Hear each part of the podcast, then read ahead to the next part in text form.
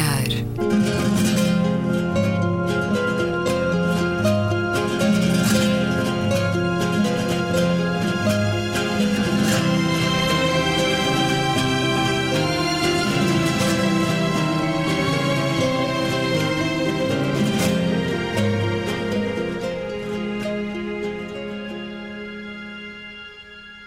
Bem-vindos a Um Certo Olhar. É uma conversa na Antena 2 com Gabriela Canavilhas, Luísa Schmidt, António Araújo e Luís Caetano.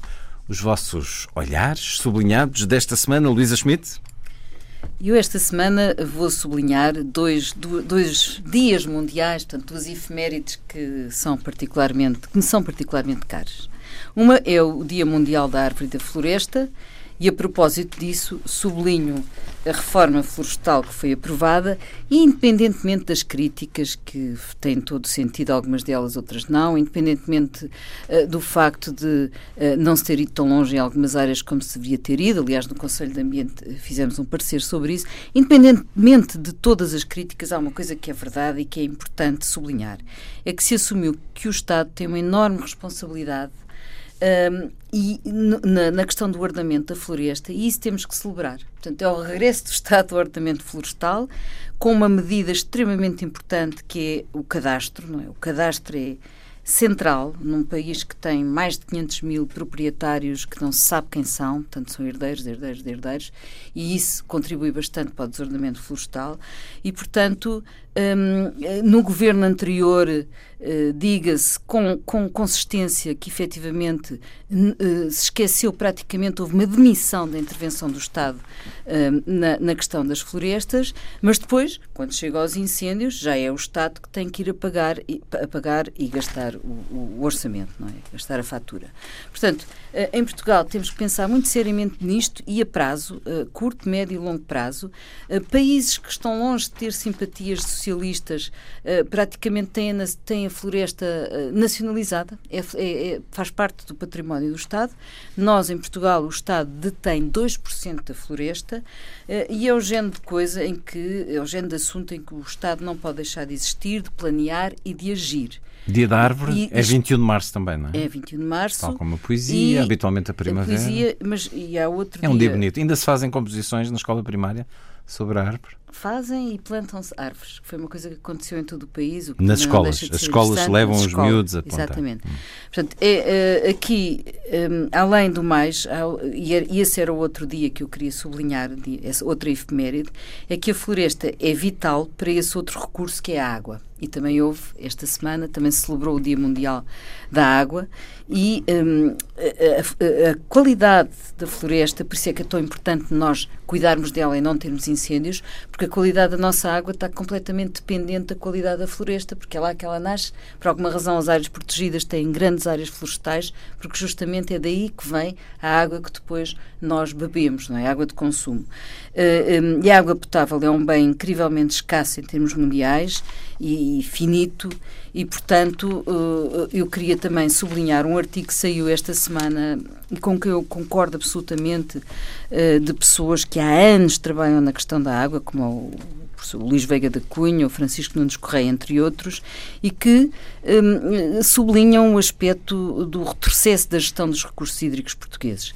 Nós temos uma lei da água de 2005 que, eh, muito sinteticamente, tinha, uh, trouxe para, para, o nosso, para o nosso quadro administrativo uma medida extraordinariamente eficaz, que era dividir o país, dividir o país em cinco administrações de recursos hídricos, dependendo dos, dos cinco grandes uh, rios que nós temos, não é? E, a partir daí, a água era gerida, portanto, é, é, é, e, e, o que é que criava, o que é, que, é que havia de interessante?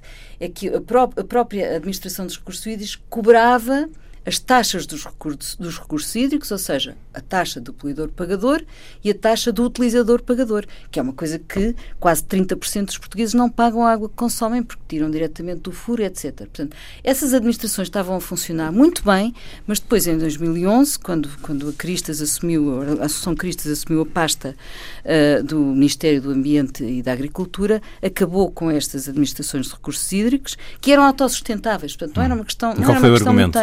O argumento era, era, era, a, era a crise, era a troca, quando, sem fazer avaliação. Eu não sou contra a mudança, Portanto, por causa a mudança de extinguir de despesa, é isso, pública? Mas não é verdade, porque eram autossustentáveis, ou seja, o dinheiro da cobrança das taxas era é que sustentava a, a própria administração, que é o que acontece em França e que é o que acontece em, em Espanha. E, portanto, fazia todo o sentido, não, não era um encargo para o Estado. O que, o que aconteceu foi que, com, quando ela acaba com essas uh, cinco administrações, uh, uh, claro que este, quando, isto em Portugal, quando não se está não, não, se criam instituições perto do terreno que controlem e fiscalizem. Evidentemente que se sobe na hierarquia e, e se nós formos ver aquilo que era o fundo dos recursos hídricos que agora já não existe, porque agora é um grande fundo ambiental, diminuiu bastante quando acabaram essas administrações de recursos hídricos, ou seja, no fundo, o, o Estado foi buscar menos dinheiro uh, com o argumento de que se ia reestruturar para poupar dinheiro, acabou por não, não, não acontecer isso, pelo contrário. Portanto, o que eu acho pena é este governo não. Uh, ter trazido de novo esse, esse modelo para cima da mesa, que é um modelo defendido há décadas, há 30 anos, nós temos ótimos especialistas nesta área fica das águas proposta.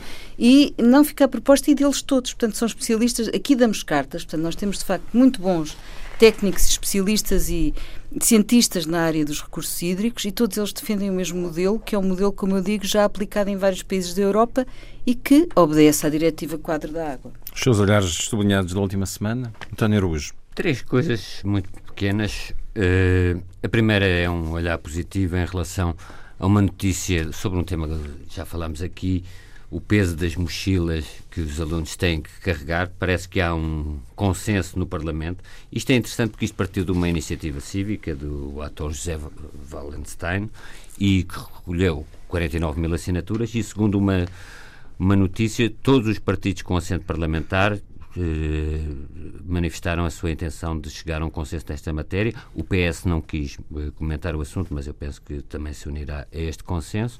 Espero que daqui fala-se também no, no adoção dos manuais digitais, mas como bem diz uma deputada Ana Rita Bessa, não deve haver, a propósito do digital, discriminação entre alunos. Mas é um, um, um sinal positivo. Ou seja, há uma predisposição, mas como já referimos da outra vez que conversamos, como resolver isso Vai fazer um grupo de trabalho. necessariamente a questão dos livros escolares. Os deputados vão criar um grupo de trabalho, mas o facto de haver um consenso já de si é, é importante. Hum. A segunda questão era um apelo, eh, porque a Câmara Municipal de Lisboa, e penso que bem, tem pedonalizado muitas das zonas de Lisboa e eu sei que os automobilistas se queixam, que nem todas as, as, obras serão positivas, mas para mim é, é estranhíssimo que enfrenta ao Mosteiro de São Vicente de fora, eu moro ao pé, tenho que fazer esta declaração de, de interesse, que enfrenta ao Mosteiro de São Vicente de fora se continua a existir um pequeno, que aliás não alberga muitos muitos uh, uh, carros, portanto nem funciona como grande estacionamento,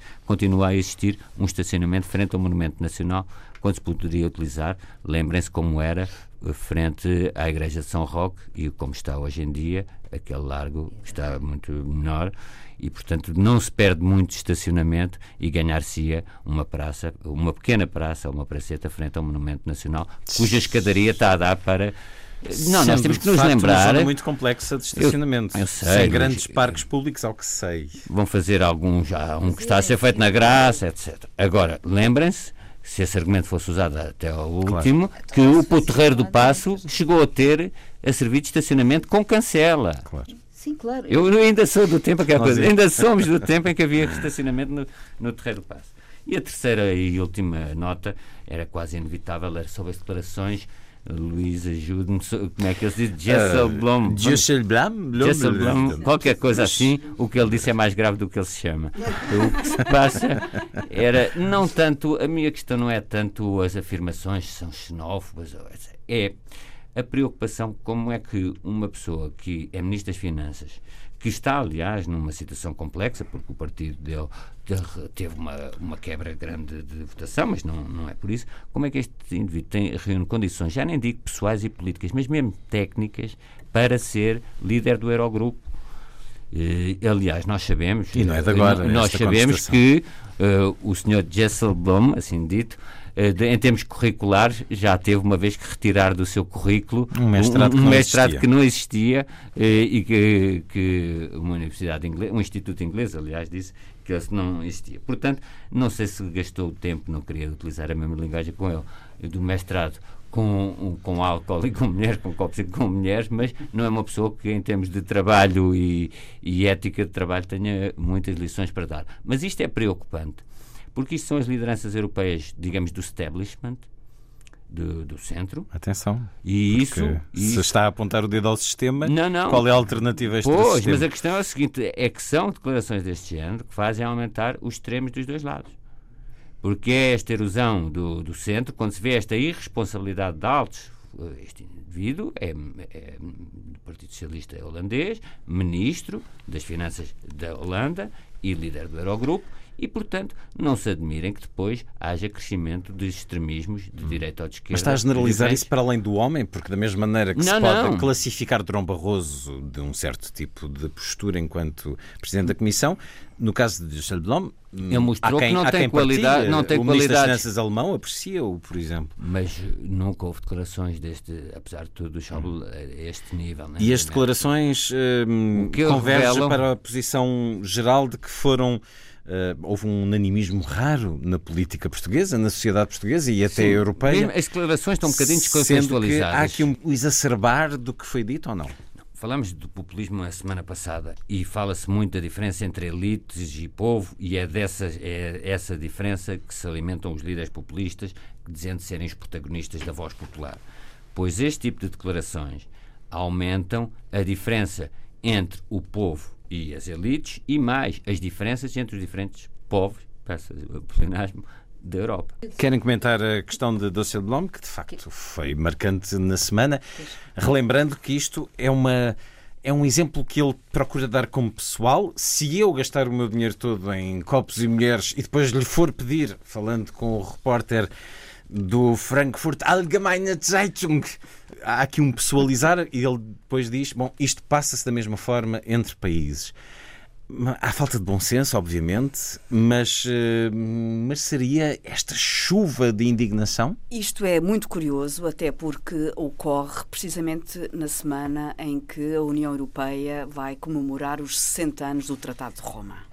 E, portanto, coincide uh, com este aniversário e, uh, aliás, seria até a minha chamada de atenção aqui uh, do, do, meu olhar positivo para esta semana, que é este enfoque que nós devemos pôr em 60 anos de, um, de, de uma ideia de, de uma ideia extraordinária, mais do, do, que isso, uma ideia extraordinária, uma ideia magnífica, que é juntar um conjunto alargado de países de um continente e transformá-los numa força grande, uma força de bloqueio contra a guerra, contra a desigualdade, uh, caminhando para o, para o progresso e para a paz. Dusselblom não está ao nível de Robert Schuman ou de Evidentemente, Jamonet. esta declaração vai exatamente ao contrário disto.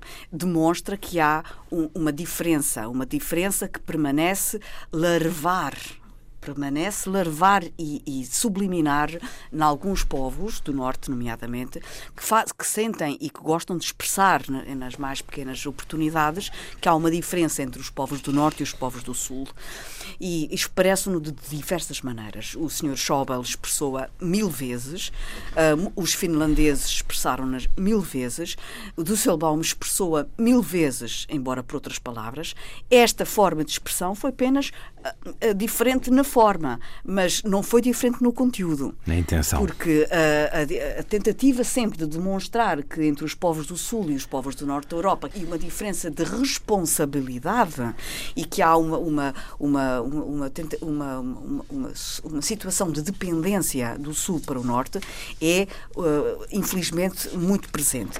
E, de facto, esta intenção inicial, quando se criou a União Europeia e, e a intenção do Tratado de Roma de, de incentivar a cooperação económica entre os países era no sentido de que, havendo uma cooperação económica e, e os países passando a depender mais uns dos outros, uh, estariam mais a coberto de entrarem em conflitos armados uns com os outros, porque dependiam economicamente uns dos outros, é uma boa ideia. E ela foi progredindo, progredindo nasceu de um pequeno, de um pequeno grupo, de meia dúzia, e depois rapidamente cresceu rapidamente, enfim, em 60 anos. Com muita os, solidariedade, com muita inteligência e bom senso, coisa que não para tem os atuais 28, eh, com alguns, eh, enfim, com alguma ligeireza, sobretudo nos últimos anos, que nós aqui já temos comentado, neste alargamento um pouco abrupto nesta última década, que levou uh, no sentido de tentar precisamente alargar os conceitos, os princípios da União Europeia para países de leste, que, que nesta lógica de que é preferível tê-los connosco do, do, que longe de nós, mas que muitas vezes neste quadro e nesta família europeia se têm revelado pouco uh, integradores do espírito europeu, mas mesmo assim, a verdade é que uh, trouxe e tem trazido progresso e paz na Europa. Isto é inegável, mesmo com os defeitos que, que os tratados e que, enfim, que, que a escultura uh, jurídica e política uh, contém, tem trazido vantagens inegáveis. É uma união económica que tem trazido união política em muitos domínios, como no clima, como no ambiente, como na saúde, nas relações externas e segurança, na justiça, na, na migração. Não, na educação, na educação, projetos que geraram mais de um milhão é de bebés? É impossível não reconhecermos as grandes vantagens que a União Europeia tem tido. Só tem tido, de facto, um grande, um, uma grande uh, imperfeição uh, na desunião fiscal. Tem feito falta, de facto, uh, princípios na área fiscal. E veja-se o caso da Holanda, que é acolhedora de tanto desvio. Precisamente. Se houvesse uma união fiscal, uh, tanto quanto há união uh, noutros domínios, talvez a, a, União Europeia nos seus domínios económico-financeiros não fosse tão, enfim, ainda uh, tão desigual. E só para rematar o assunto do Sr. Disselbaum, é interessante que o país que tem a prostituição legal, que tem as drogas leves legais, que tem, enfim, tanta liberalização dos, dos costumes, seja desse país que vem alguém uh, usar esse argumento uh, contra os países do Sul. Comércio Exatamente, demasiado ostensivo. Usar esse argumento contra os países do Sul tem a sua graça, não há dúvida nenhuma. Luísa, queres pôr o teu preguezinho na cruz de Düsseldorf? Aproveitando o que a Gabriela disse agora, de facto, acho que devia-se perguntar ao Disselblum o que é que ele fumou? Se, não, se, se, dele de uma forma diferente. Sim, é, é esta variedade cultural. Porque não fique na memória. Se as mulheres do, do Sul são caras, têm gastos paventosos, então as mulheres, as mulheres do Norte são grátis. Quer dizer, temos que, acho que temos que usar aqui o humor, porque uh, realmente dá vontade de rir, pensar. Uh, sabemos, nós sabemos, como toda a gente sabe, os países do Norte são não só abstémios como, como castos. É? como castos, e já agora perguntar-lhe isso, como é que é isto? Quer dizer, então elas. Acho que isto é um insulto às mulheres, sempre, às mulheres dos países do postura, Norte. Ele sempre teve uma postura muito pró-austeridade, muito castradora. Sobrancelha. Dizer, temos que brincar ele com revelou finalmente é na sua extensão. E só aqui uma coisa, só uma nota viram, final. Viram eu acho fraude que ele fez no currículo. Exatamente. Não sei se é. Que ele tem uma fraude curricular. Sim, eu, eu aludi a isso. Eu só não compreendo como é que alguém uh, se, se, publicamente se agarra aos lugares. Como é que ele pode exigir ficar na manutenção do lugar até depois de ser substituído no governo no seu país? Quer dizer, há coisas que não, há que não se enxergam. Os lugares é? têm cola, temos visto isso por aí não, não no nosso país também. Não tem vergonha na cara. E quanto mais altos são os lugares e mais altas as posições que alcançam, parece que a vergonha não, não, não diminui. Em relação à questão da União Europeia, eu acho que há uma, um ponto que não é muito referido, ou penso eu que não é muito referido, e acho que de futuro seria talvez tão ou mais importante que a ideia da harmonização fiscal, porque a harmonização fiscal cria, eh, tem, tem problemas, porque é, é muito o exercício da soberania de cada um dos Estados, mas era a criação de uma agência de notação financeira europeia. Uhum porque é um pouco estranho. Ah, mas como é que se justifica É um pouco estranho que exista o Eurostat e o Eurobarómetro. Bem, o Banco Central Europeu. O Banco Central Europeu e que não haja uma agência pública Credível. Eh, independente europeia e que os empréstimos feitos aos Estados soberanos estejam dependentes de agências de notação estrangeiras cuja composição do capital é eh, relativamente obscura. Isto é, é, relativamente, é, é completamente pois, obscura. Eu, eu quis utilizar um, um, um eufemismo, mas os empréstimos à, à, República Portuguesa e as dívidas soberanas estarem dependentes de notações feitas por agências cuja uh, uh, independência em si não, não sei se será credível, tanto que assim é que as agências uh, não são. Aquilo é falível, tem, tem classificações diferentes, a DBRS tem classificações diferentes das outras. Pois era interessante tudo, um, um, tudo aponta para a necessidade de termos uma agência de notação financeira europeia. É claro, depois pode-se dizer que a independência dos bancos centrais também são cargos de nomeação política, o que quisermos. Mas, apesar de tudo, dão mais garantias que uma eh, empresa norte-americana, como disse, cuja composição do capital, cujos gestores, eh, cuja administração, cujas lideranças são desconhecidas. Uma decisão do Tribunal Europeu de Justiça prevê que as entidades empregadoras possam proibir o uso de símbolos religiosos, políticos e filosóficos no local de trabalho perante a existência de uma norma interna que os impeça sem distinção. É uma decisão deste, repito, Tribunal Europeu de Justiça que tem agitado a Europa, os média, com títulos que nos eh, provocam alguma estranheza perante o que tudo isto pode significar. Está a ser digerida de diferentes eh, formas, também em Portugal, onde responsáveis religiosos apelam a equilíbrio, a Conferência Episcopal Portuguesa fê-lo. Também o Sheikh Munir, o líder religioso, disse ter muitas reticências, porque hum, tudo isto parte de um símbolo islâmico e teme o Sheikh Munir que esta medida tomada pelo Tribunal Europeu de Justiça abra portas à discriminação nas empresas. Lembra que a decisão deixa muita coisa em aberto e surge numa conjuntura em que estão marcadas eleições em vários países europeus e em que alguns candidatos populistas dominam a agenda. Diz que as empresas são livres de admitir os funcionários e as suas políticas têm que ser respeitadas, mas apela ao bom senso. Como é que olhas para esta decisão e tudo o que daqui pode resultar, Gabriela Canavilhas? Pois, eu reconheço que esta decisão do Tribunal Europeu de Justiça uh, contém aqui material para grande uh, contestação. Mas eu confesso que eu balanço um pouco uh, no meu raciocínio sobre isto.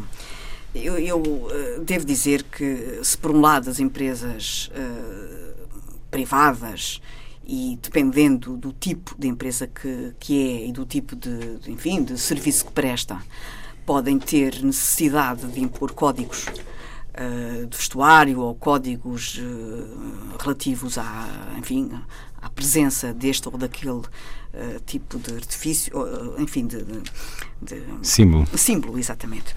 Uh, por exemplo, estou a pensar um SIC com o seu turbante. Um turbante que lhe ocupa, enfim, o, o, espaço da cabeça, pode ter dificuldade em usar um tipo de, de, de boné obrigatório num determinado tipo de serviço. Uh, isto é só um tipo de exemplo. Há certas profissões que têm naturalmente algum tipo de dificuldade em, em conjugar a sua farda de trabalho, Uh, e, portanto, eu compreendo que haja, em alguns serviços privados, a necessidade de impor um código de vestuário. Por outro lado, se há a, a ideia de que uh, não pode haver distinção, e há a ideia, não, há o princípio e o conceito que todos nós aqui sublinhamos, de que não pode haver distinção, uh, nem sequer nas empresas privadas, relativamente a, a opções religiosas, etnias, género, etc., etc., há aqui um conflito, evidentemente. Ora, esgrimir e erguir no meio destas duas posições não é fácil. Tem que haver bom senso e ponderação em caso a caso. E é neste sentido que eu apontaria a, a discussão e a resolução deste imbróglio. É a, apontar no princípio do bom senso. E talvez aqui eu iria um pouco mais longe em dizer que qualquer tipo de legislação e qualquer tipo de ordenamento jurídico é sempre para, ser, para ser posto em prática pelas pessoas e pelas comunidades. E, nesse sentido, entra aqui o julgamento das pessoas. E as pessoas têm que usar o bom senso acima de tudo. Bom senso, um bem precioso, escasso e tantas vezes não caminha lado a lado com a lei. Mais de 100 anos depois da lei da separação do Estado e da Igreja, continuamos a ter, no caso português, muitos sinais de catolicismo na, na vida portuguesa de crucifixos nas salas de aula, capelães na PSP e na GNR, capelas nos hospitais, feriados religiosos, professores de religião moral pagos pelo Estado. Como é que tudo isto se distingue quando entra em cena uma questão laboral, Luísa Schmidt? O Tribunal Europeu, ao aprovar esta lei, uh, quis dar um sinal que é defender ativamente uma atitude laica. Uh, e um, as empresas devem ter a possibilidade de colocar esse critério. Uh, incluindo a ausência de símbolos religiosos como uma das condições de contratação. uma empresa deve ser livre para, para estabelecer o seu código de vestuário, proibir o uso de certas coisas, como, por exemplo, os símbolos religiosos, eh, ou seja, definir parâmetros de indumentária. A lei defende o direito à laicidade das empresas. Se as empresas quiserem efetivamente ser laicas, podem inserir no seu clausulado, é? onde, onde há imensos, onde há os estatutos, a missão, etc., podem incluir isso no seu clausulado. E, portanto, quem vai trabalhar para lá sabe que naquela empresa há determinadas regras às quais tem que obedecer pela contratação que faz. Agora, qual é o outro lado da moeda? É que, ao mesmo tempo, a, a simples existência de uma lei destas pode vir a criar a acicatar uma certa litigância e as pessoas a quererem. Hum, a, a, portanto, acaba. Esta lei também se arrisca a cair um bocado no, no ridículo uh, por causa do efeito de proibição que pode justamente suscitar um, uma diversidade de formas das pessoas a boicotarem. Um, e, e, e, uma inclusão até, uma, uma, enorme expansão de sinais religiosos, portanto, como desafio, não é? Eh, portanto, é o género de lei condenada uh, a, a só ser eficaz, eficaz numa margem estreita. Um, e vai criar alguns problemas e algumas, algumas litigâncias até jurídicas, não é? Porque uh, o fulcro, eu julgo que o fulcro da convivência social não pode assentar na lei e na polícia. Portanto, uh, uh, não, não pode, tem que assentar na cidadania ou no bom senso, mas enfim, na cidadania. Portanto, esta lei pode apontar, de facto, pode apontar para o disparate, é? Pode conseguir, pode, pode gerar disparates, e esse disparate só não acontecerá se houver bom senso, mas se houvesse bom senso não era preciso a lei. Uh, que a paz social passasse por um certo reconhecimento do cosmopolitismo e o direito à diferença e tudo isso. E se isso não, não, tivesse, não estivesse tão estragado, não era preciso leis destas, mas está. Uh, e, portanto, quando as coisas passam para a lei, não nos podemos também esquecer que passam também logo para advogados. E, e, e, vai ser ótimo alimentar também algum, alguns escritórios, porque, por exemplo, pode-se pôr a questão até que ponto é que um lenço é um efeito ou é um hijab, não é? Ou os lenços de Viana.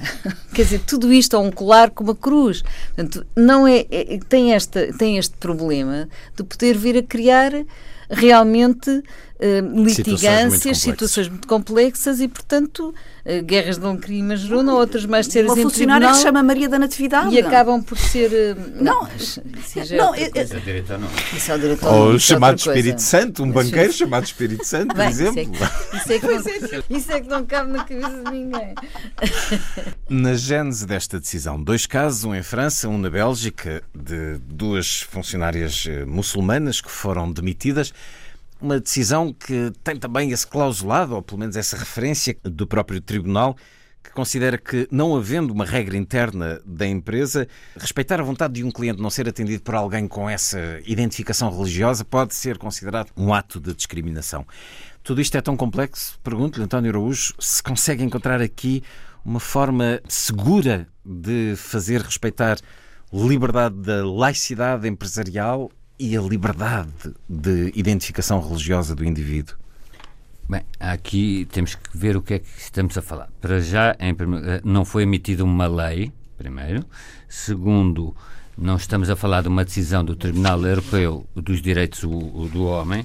Houve, aliás, eh, uma crítica a esta decisão, uma decisão do Tribunal de Justiça da União Europeia, e quem criticou esta decisão, não, não, apenas o líder da comunidade islâmica, não apenas a Conferência Episcopal, temos também, é uma sintonia curiosa, uma crítica de Fernanda Câncio, Uh, numa crónica chamada O Trump em Nós, mas isso é pouco relevante. Devemos ver. mas é, foi citado. Uh, não, é pouco relevante porque há uma confusão aqui entre uh, a jurisprudência do Tribunal Europeu dos Direitos do Homem e do Tribunal de Justiça das Comunidades. O Tribunal de Justiça das Comunidades o que faz é, perante casos que estão pendentes nos tribunais, os tribunais, sempre que têm dúvidas da interpretação do direito comunitário, fazem o que chamam reenvio prejudicial, isto é, enviam para, na pendência do caso, esse, o direito comunitário ser interpretado pelo Tribunal de Justiça das Comunidades. Portanto, este Tribunal de Justiça das Comunidades o que interpretou foi uma diretiva de 2000 sobre o uh, igualdade de tratamento nos locais de trabalho.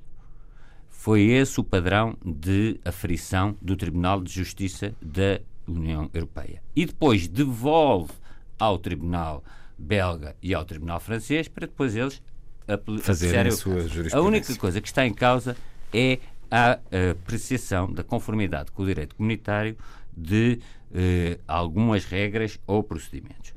Há dois casos, um da Samira Ashbita e outro de uma Asma Bugnawi. Eu, eh, como não tenho tempo, vou falando apenas do caso da Samira Ashbita e posso dizer que talvez por ser o mais fácil, mas eh, também por falta de tempo.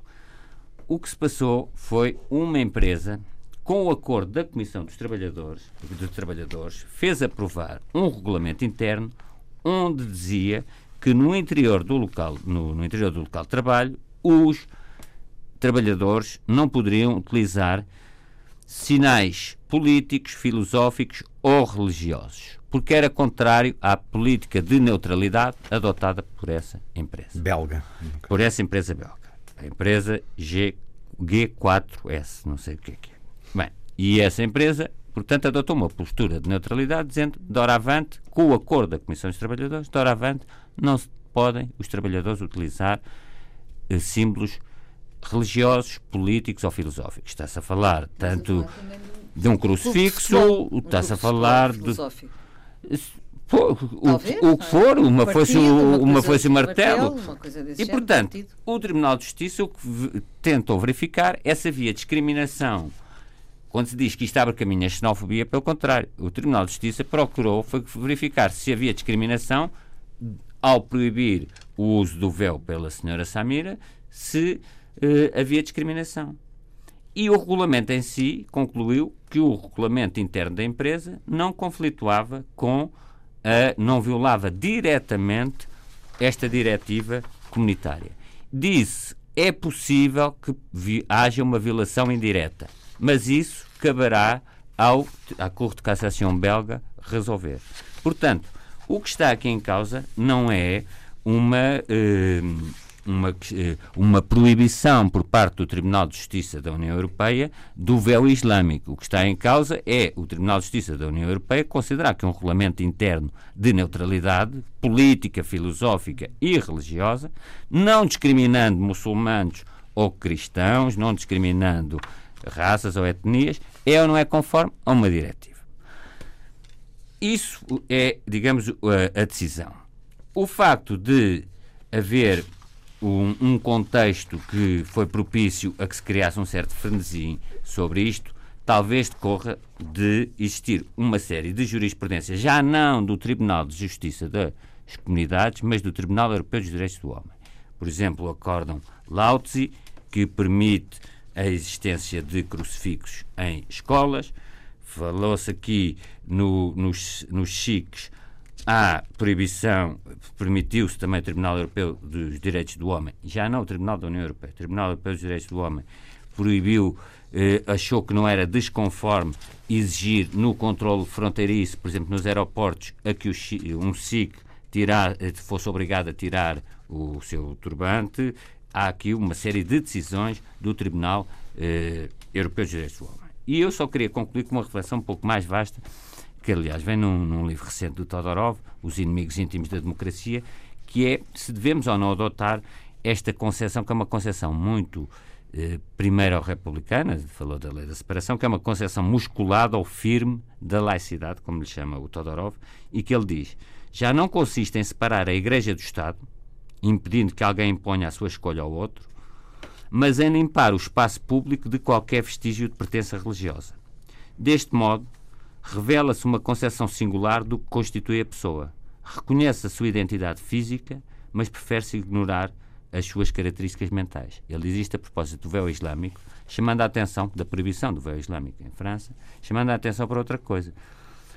Com a proibição do véu, de, do véu islâmico, pode existir o risco destas interdições terem um efeito contrário ao procurado. E ele diz: as mães estigmatizadas, portanto, deixando de, deixarão de se sentir bem-vindas na escola e não irão transmitir uma imagem positiva da instituição aos seus filhos, etc, etc.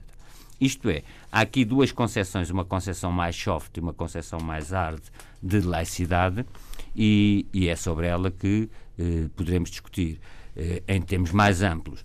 Questão de, muito diferente é, eh, digamos, eh, criar um grande escândalo ou um grande caso perante uma decisão do Tribunal de Justiça da União Europeia que apenas verificou a conformidade a uma diretiva e remeteu depois a decisão final, eh, em termos de aplicação, de saber se há mesmo uma discriminação, para o Tribunal Belga. Portanto, uma... Portanto, o que diz é que está tudo dentro da legislação, dentro daquilo que entre regulamento interno. Há uma espécie de normalidade.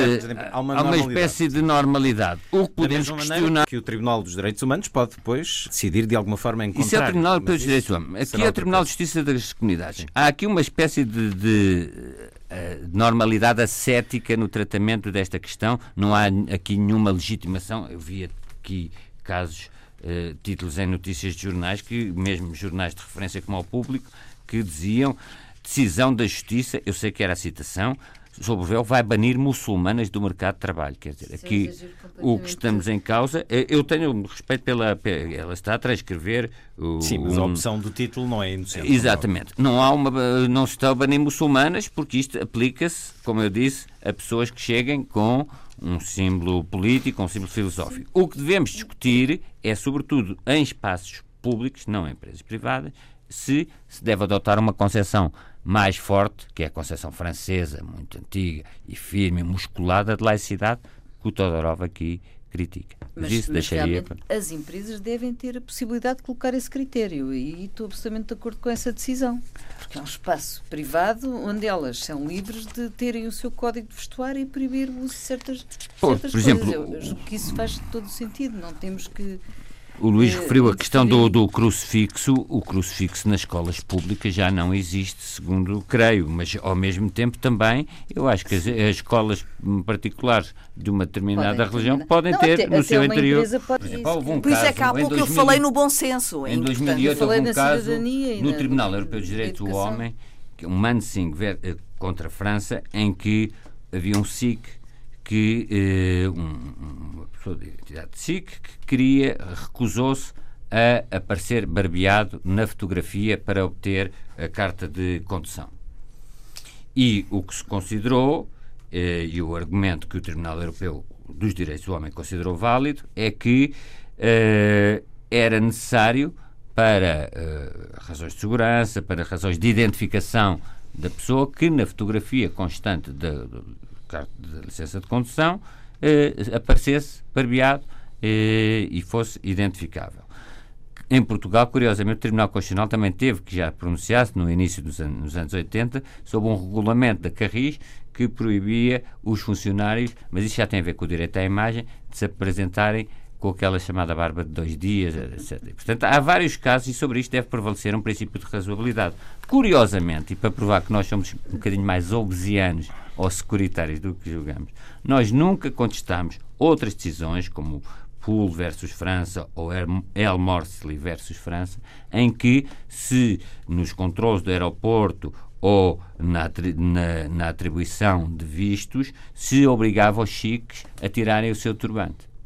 E agora, talvez... Aí mostra-se que aí nós somos laicistas, mas quando está em causa a, a segurança. É... é, mas agora, eh, isso não há dúvida que é fruto dos tempos, não é? Claro. Mas não há dúvida que nós estamos a caminhar para uma sociedade em que uh, se está cada vez mais a retirar às comunidades e às pessoas uh, tudo o que são uh, testemunhos da sua humanidade, testemunhos da sua espiritualidade uh, testemunhos da sua natureza mais, uh, mais atávica. Uh, não, não, não queremos que as pessoas sejam gordas e que gostem de comer coisas que não devem, não gostamos que as pessoas tenham hábitos muito próprios que não sejam desconfigurados com o que a sociedade quer, não gostamos que as pessoas tenham, mostrem a sua, as suas, suas opções religiosas de uma forma enfática, de uma forma demasiado limpa e higiênica e, e pôr as pessoas todas desprovidas de emoção e de. Uh, Estás a exagerar para uma decisão não, destas é. ir por esse não, caminho. Não, mas este, o, o, que eu estou a dizer é que isto é uma tendência clara. Não, Aos claro, poucos nós claro, estamos era- a era o que caminhar nós- para uma sociedade sem emoções. É verdade. Portanto, Mas esta decisão estamos- em si, é eu, eu noto, eu noto Eu a irrazoabilidade dizer, mais lado, defendemos reações à decisão. Sim. Por um lado, abrimos Portanto, os braços à diversidade. E, e por outro lado, fechamos muita- a diversidade. Já repararam estas contradições? Em todo este caso, fixei-me na razão da queixa que nos é apresentada para o tal segundo caso de Asma Isso é E é fiquei a pensar no- realmente no ser humano e, e nas pessoas que eu gostaria de convidar para entrar em casa ou daquelas que não deixaria. Asma Bonhaoui é uma engenheira francesa que trabalhava no campo das tecnologias da informação para a consultora Micropol. Ela foi despedida depois de um cliente se ter queixado ter sentido embaraço ao ter sido atendido por um trabalhador com véu islâmico. Isto também deixa-vos algumas dúvidas sobre a alma humana. Alguém sentir-se incomodado Isso é que porque eu a disse que pessoa. este caso é mais complexo. Porquê? Porque a empresa eh, foi na- não tinha um regulamento interno como tinha a empresa belga e foi na sequência, como disse, de uma queixa de um, de um, de um cliente que disse que reafirmou o princípio da neutralidade. E o, o que o Tribunal disse é que uh, o desejo de um, de um empregador de levar em conta os desejos do, de um cliente eh, não pode ser considerado uma discriminação, ou- mas isso já, já, já é um caso mais, mais complexo, porque aí, como é evidente, se um dia eh, pode-se dizer que um cliente não gosta eh, do, do, véu, do véu, do lenço islâmico, outro não gosta de um eh, que, que ser atendido por um empregado que tem um, um crucifixo Isso é na, completamente arbitrário. às É, tantas isso é entramos numa floresta. Mas lá Por isso está. é que acho que os dois casos, apesar de terem sido decididos no mesmo dia, são bastante diferentes. Pois, Mas ah, lá está um bocado o pau de dois bicos. Se a, se a empresa estabelecer nos seus códigos. Mas não tinha estabelecido. Não tinha estabelecido, mas isso é bom, que, que neste momento haja, haja, essa, haja esta, esta chamada de atenção para as empresas poderem também eh, definir isso nos seus estatutos, na sua missão e, na, e também incluir esse tipo de, de exigências, os parâmetros de preferência de indumentária.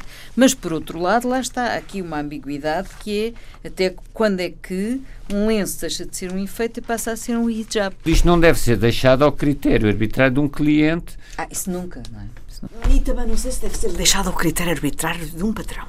Eu Mas isso Eu são acho regulamentos internos, são muitas vezes aprovados, internos. como digo, em articulação com a internos. Comissão de Trabalhadores, As pessoas têm etc. que andar de gravata, por exemplo. Pode-se não gostar ou não, mas as empresas impõem isso. Algumas impõem, outras não. Vamos rapidamente até às eleições francesas. Uh, vão acontecer a 23 de abril. Pedir o vosso olhar. Uh, voltaremos, obviamente, a elas. Um, o vosso preferido, se, se aceitarem o repto. Quem acham que vai ganhar? François Fillon não desistiu da candidatura. Semana após semana insiste em ir a votos e a direita perde assim alguma esperança. Alain Juppé não avançou. Emmanuel Macron é o candidato liberal independente favorito nas sondagens, em particular para a segunda volta, mas também já houve sondagens a dar-lhe vantagem logo à primeira.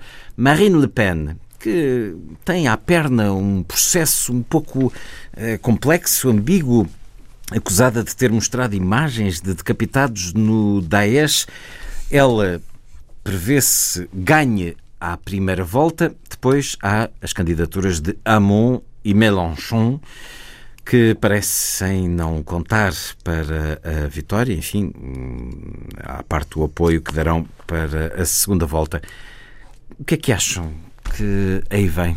Luísa Schmidt. Bem, hum, estes candidatos acabam todos em on.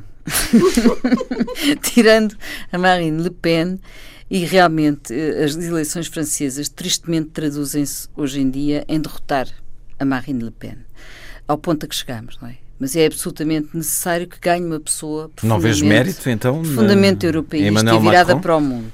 Não, a, a, a principal, o mérito dele é derrotar Le mesa- Pen? Não o tem- está em cima da mesa, seja para quem for. Portanto, a pior coisa que podia acontecer à Europa e a todos nós era que eh, ganhasse a Le Pen. Portanto, aqui não se trata de escolher entre o péssimo e o mau. Temos uma coisa efetivamente péssima que se chama Le Pen. E, e temporariamente eh, a, a situação formula-se nestes termos. Temporariamente porque logo a seguir vamos ter eleições legislativas. Agora são as presidenciais, como sabemos, a França é um país presidencialista E porquê é que eu digo isto? Porque a Le Pen tem sido explícita no seu discurso. Ela tem um projeto arqueológico de, reg de regressar ao tempo da Europa das Nações e dos seus respectivos nacionalismos. É? Ela tem na cabeça o Franksit. E, e, e, já disse, já disse, tá bem, já disse que ia fazer, é o que eu estou a dizer, já disse que ia fazer referendo e que vai, e vai entrar, e ela vai entrar no referendo a defender que a França saia. E, portanto, eh, pode não passar por causa do Filon, porque o Filon vai continuar, e, e, e, porque ficou mal vista com o apoio ao Trump, do Trump também, e, e as suas grosserias, não é? Que, que, geram retração mesmo na Europa mais conservadora, como já tivemos ocasião também de ver na Holanda, mas, uh, efetivamente, um, eh, o que se trata aqui é de conseguir que ela não ganhe, porque aí é o desmenoramento da Europa.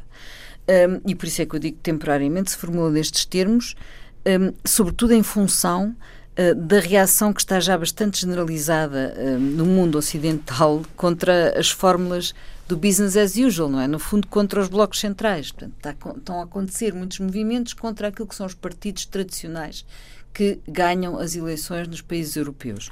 E, portanto, o, o, espírito do eleitorado está contra isso. E daí, provavelmente, vamos ter também o Macron.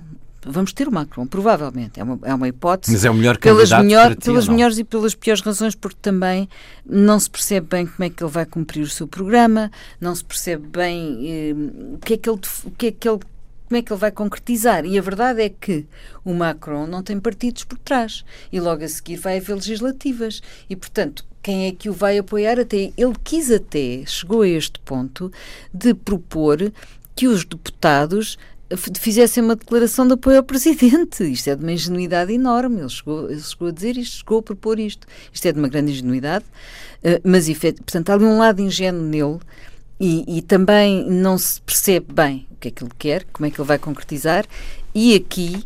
Uh, com, com esta.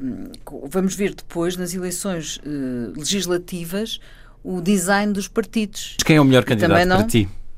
Eu não tenho melhor, melhor candidato. Eh, eu, eu, o, meu, o meu objetivo, aquilo que eu gostaria era que, de facto, não, que ela, não que vais, ela não perdesse, vais dizer que o Carreiras, que, ela perdesse, que tanto faz o ganho um não, ou outro, que, ela perdesse, que é preciso é que um perca. Porque é a tal saída da União Europeia, são as, as xenofobias, é o primarismo simplista dos ressentimentos de uma certa direita, e de facto o, o, o, candidato que melhor consiga obstar a isto é bem-vindo. Espera-se que também não seja o Filon e, portanto, vamos ver se será o Amon, Mélenchon ou Macron.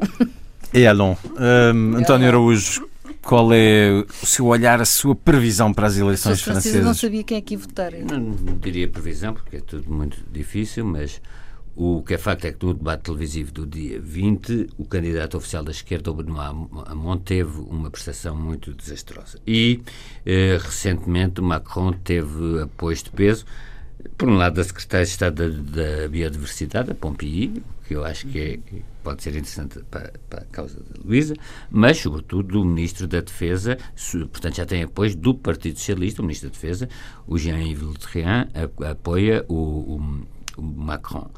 Ele tem um movimento, um amarres, ele realmente baseia-se numa, numa ambiguidade construtiva, se quisermos. Ele é acusado de falta de experiência e tudo isso pode ser relativamente verdade, mas ele pode beneficiar daquele efeito quase do, que se conta ao receio de ser a segunda escolha de, de todos por exclusão. De, o que é facto é que as sondagens, sobretudo em sondagens do Instituto Harris, mas todas as sondagens lhe dão a vitória na segunda volta, mas o Instituto Harris acabou por dar a vantagem mesmo na primeira volta, com 26% ou 25%. O que devemos ver é que a amostra desta sondagem são 6 mil eleitores. Portanto, eh, o facto de lhe dar 65%, na segunda volta é possível 65, 35, mas com, com uma amostra muito reduzida, o Instituto Harris o que dá é, numa primeira volta, o Macron a ter uma vantagem de 26, 25 sobre a senhora Le Pen. Penso que, por exemplo, o atentado a Londres e toda a comoção que gerou pode estar a capitalizar a senhora Le Pen e, e portanto, entre 26 e 25%, uh, as coisas estão muito taco a taco uh, entre Macron e Marine Le Pen. Uh, como disse a Luísa, sistema semipresidencial.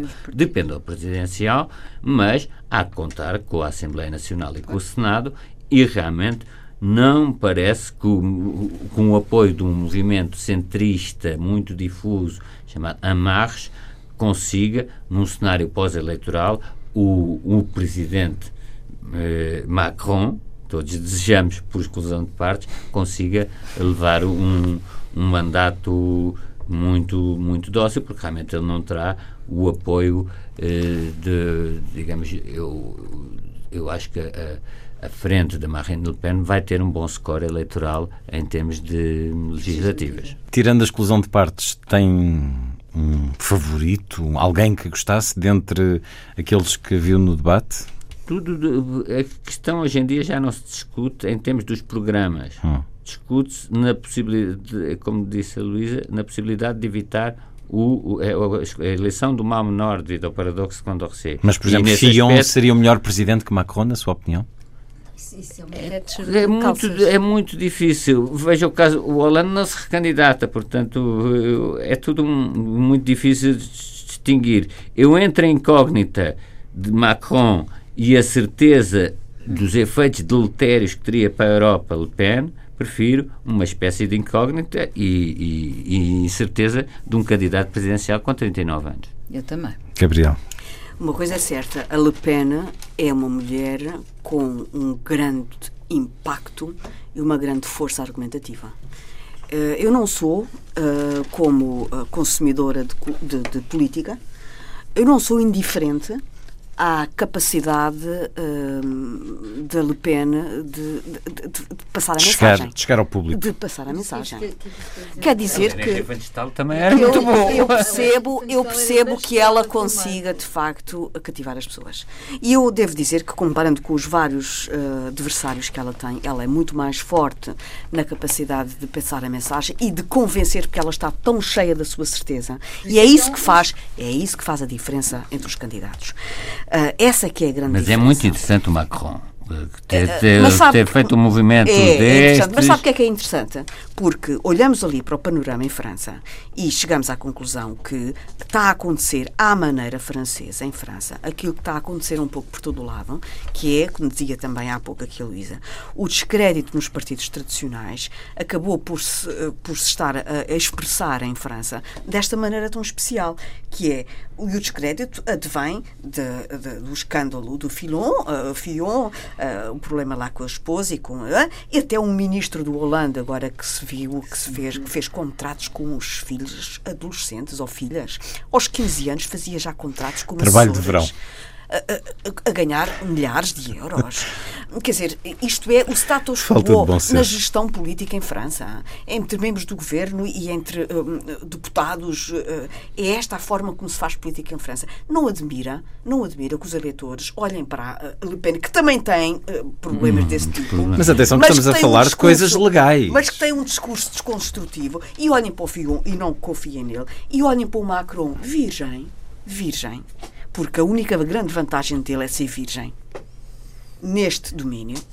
Quando ele passar à atividade política pura e dura, deixará de ser virgem neste domínio. E aí é que passará depois a ter que comprovar a capacidade de ter um pensamento político consistente, execuível e, uh, uh, e dar provas de ser capaz de o levar até ao fim. Portanto, no fundo, o que é que os franceses estão uh, à procura? De alguém que não tenha culpas neste caso de um virgem. E, portanto, é isto que está a acontecer, é uh, atirar uh, para uh, procurar alguém que, em quem que não esteja ainda maculado. Agora, eu volto a dizer o que disse há pouco. A Le Pen é uma força da natureza. Lembro-me das oportunidades perdidas que a França teve nos últimos tempos. O Hollande foi uma oportunidade perdida para o Partido Socialista e para a esquerda europeia. foi um, um presidente sem graça uh, nenhuma. E quando eu digo sem graça é no sentido de graça, no, no nobre, no mais nobre sentido de, de, essência do termo. Que pena que a Ségolène Royal não teve a oportunidade de chegar à presidência. Teria sido, tudo indica, e até pela personalidade que ela tem manifestado ao longo da sua carreira política, uma mulher com muito mais interesse uh, uma personalidade com muito mais interesse do que esta coisa estranha que é o Hollande. Sim, mas é hoje, ela escolheu o Hollande para a sua vida. Está bem, mas também se descartou dele cedo. Agora, o que eu nunca percebi é que não é com o Hollande, com aquela personalidade Isso é estranha, uma das grandes incógnitas da humanidade. Tantas namoradas. Como é que com uma namorada que acha graça ao Hollande, que é outra coisa que eu não percebi. E eu quero que isto fique bem claro, a minha dúvida. Como é que ele conseguiu? Esperemos que ele depois escreva um livro a explicar. talvez o Disselblum consiga explicar. Há outra coisa que eu gostava de dizer sobre isto. Será que se justificam os receios das interferências russas nesta campanha em França? Não perca o próximo episódio. De... Vamos voltar às eleições francesas. Claro, depois de 23 de abril, o mais tardar desse dia do livro, que se abre uma boa página na história de França. Sugestões, propostas para os dias que aí vêm, António Araújo? A exposição da Cidade Global é muito interessante, da arte antiga, e vale a pena ver. E, e, por acaso eu fui a um domingo de manhã, não estava aquelas enchentes habituais. Oh. São peças muito selecionadas. Eu sei que uma ou outra suscitou controvérsia, não sou especialista. O que é interessante também. Para pronunciar sobre ela, mas sei que a exposição tem muito, uma grande qualidade pelas peças que, que evidencia. E vê-se muito bem, é, não é uma grande exposição esmagadora. Aconselho muitas pessoas a ir. Luísa Schmidt. Bem, eu, para quem nos ouvir na sexta-feira, proponho que uh, adira à chamada Hora do Planeta 2017, que é sábado, a, sábado, dia 25 de março, entre as 8 e meia da noite e as 9 e meia da noite. Há jogo de futebol no Estádio ideia, da Luz, na seleção há, portuguesa? Há jogo de futebol e se calhar o estádio não vai, não vai com certeza desligar a luz. Foi uma boa escolha. Mas a iniciativa é essa, é uma iniciativa que abrange 178 países, 9 mil cidades e em Portugal há 110 municípios que também aderem, tal como há Ponto 25 de Abril, Mosteiro de Jerónimos, Cristo Rei, Convento de Cristo em Tomar, todos vão ficar às escuras durante uma hora, mas vai haver, mas o que eu sugiro é que vão, além de fecharem a luz, não é?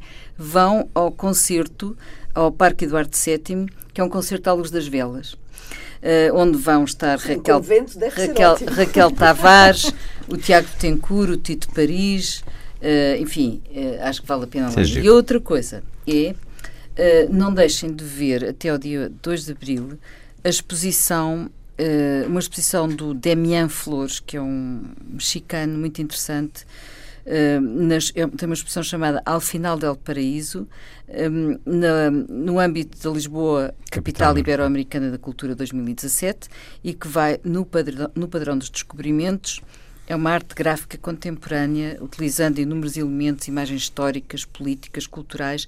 Está aberto de terça a domingo, das 10 às 18. Gabriel. A minha sugestão é para domingo. Mulheres paventosas. Se nos ouvir na, na, na segunda-feira, terá perdido um grande concerto no domingo, às 5 da tarde, no CCB. Uh, se nos ouvir antes, na sexta ou uh, no domingo de manhã, ainda vai a tempo. É a Orquestra Metropolitana de Lisboa, com o grande maestro Michael Zilm, que volta a Lisboa há dois anos que não vinha cá, e é para dirigir a Quarta Sinfonia de Schubert e o Rapaz da Trompa Mágica de, de Mahler, com Luís Rodrigues. Portanto, fica aqui um conselho e acredite, é mesmo para não perder. Queria dizer alguma coisa sobre isto? Não esqueci-me de um grande conselho dado pelo líder do Eurogrupo eh, para este fim de semana, álcool e mulher, penso eu que será adotado para todos. Bem, e à luz das velas? Foi um certo olhar, uma conversa na Antena 2 com Gabriela Canavilhas, Luísa Schmidt, António Araújo e Luís Caetano, assim os desejos de uma excelente semana.